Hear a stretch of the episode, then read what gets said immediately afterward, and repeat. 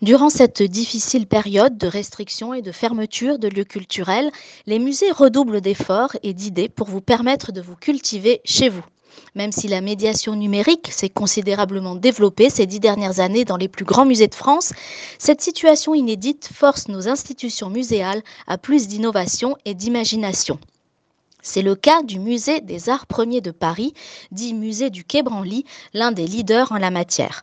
Situé dans le 7e arrondissement, le musée a ainsi mis à profit sa chaîne YouTube en multipliant les émissions et pastilles pédagogiques consacrées à la mise en valeur des collections du musée.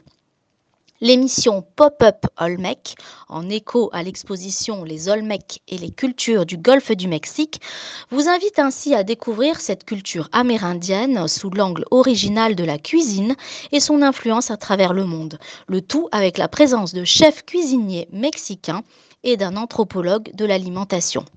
Plus didactiques, des conférences sont également proposées dans le cadre de l'Université populaire du musée du Quai Branly. La dernière de la liste, Comment sortir du colonialisme, par l'historien Benjamin Stora, a déjà attiré plus de 3000 vues.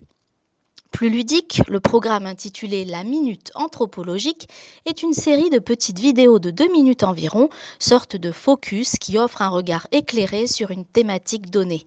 À la manière des fameuses vidéos brutes, elles questionnent un sujet en lien avec les collections du musée et sont présentées par des spécialistes du sujet.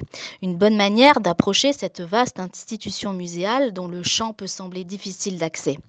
Enfin, si l'observation des collections vous manque, Google Art and Culture propose la découverte d'œuvres visibles en haute définition et contextualisées à l'aide de petits textes. De quoi s'évader tout en restant chez soi avant la réouverture prochaine, nous l'espérons, des merveilleux musées de France.